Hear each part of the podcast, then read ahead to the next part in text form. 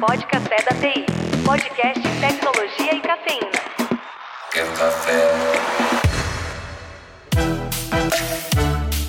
Para nós é um prazer receber o nosso convidado de hoje. Vou deixar ele mesmo se apresentar. Sou Nestor Lana, sou do Exército Brasileiro, trabalho atualmente lá no Comando de Defesa Cibernética e vamos falar um pouquinho de cibernética hoje aí, pessoal. Fala pra gente um pouco da sua trajetória, cara. Quanto tempo de exército, como é que você chegou aí da, da- na parte de defesa cibernética do exército? Conta um pouco pra gente essa trajetória sua para os nossos ouvintes se situarem. O que acontece? Estou quase acabando a carreira, né? Eu estou fazendo 30 anos quase de, de exército. Só que um pouquinho antes de entrar pro exército eu ganhei um computador, né? E aí comecei a mexer um pouquinho, mexendo naquela parte de DOS, Windows 3.11 naquela época, chegando no 95. E quando eu entrei no quartel eu já tive uma facilidade na parte de, de informática, né? Então a gente foi trabalhando, cheguei no primeiro quartel, me lembro que, até lembro aquele filme do Tropa de Elite, né? Quando eu cheguei lá, cadê o material carro? Cadê a relação do material? Aí não acharam um tal de HRUB. E aí depois o garoto lá achou o hub lá, nós ligamos o computador, botamos para imprimir em rede, o pessoal achou, ah, é o hacker. E aí depois fomos estudando um pouquinho parte cibernética, comecei a fazer alguns testes de penetração meio sem ser permitido, porque naquela época não, não tinha essa evolução, né? Você tem quase 30 anos. E aí até foi até engraçado que eu fiz um...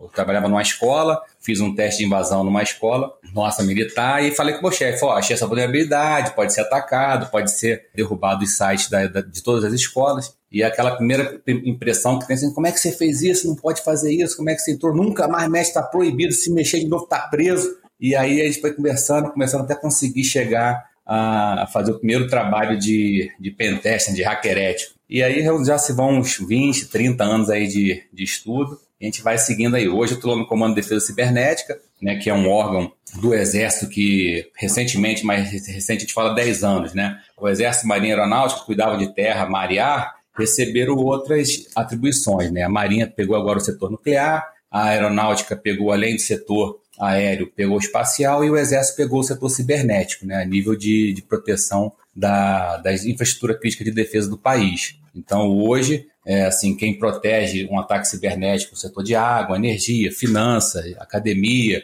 transporte, é o Comando de Defesa Cibernética do Exército por meio do Ministério da Defesa. Não, e assim, é, e a gente sempre ouve, né? Todo mundo deve ter ouvido, pô, a próxima guerra aí vai ser cibernética, a próxima guerra vai ser cibernética. E é interessante a gente saber que o Exército Brasileiro já tem um setor de ciberdefesa, né? E aí nossos ouvintes podem estar curiosos aqui, Nestor, o que, que é que um, cyberdefensor faz ali dentro do Exército? Qual que é o, como é que é o dia a dia de um cyberdefensor dentro do Exército? Tipo, muitas vezes o pessoal, até na, área de segurança mesmo, às vezes sabe o que, que eles fazem nas, na- na- nas empresas privadas, né? O pessoal de Red Team, Blue Team, que é um conceito até que veio do, do, do Exército Americano, para quem, quem não sabe, a curiosidade, né? Então agora, como é que é, cara, a vida de um de cyberdefensor dentro do Exército Brasileiro? Assim, o que a gente fala sempre, né? Um- Uma das, das, das proteções de, de defesa cibernética é a gente não cair na área da vaidade. Então a gente fala muito aquela brincadeira, né? Se eu te falar, eu vou ter que te matar, né? Mas o que a gente faz é normal em qualquer.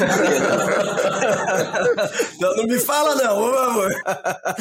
Então, Nestor, foi muito bom te receber aqui. Grande abraço. Valeu! Até a próxima. Pode Café da TI. Podcast Tecnologia e Cafeína. Quer café?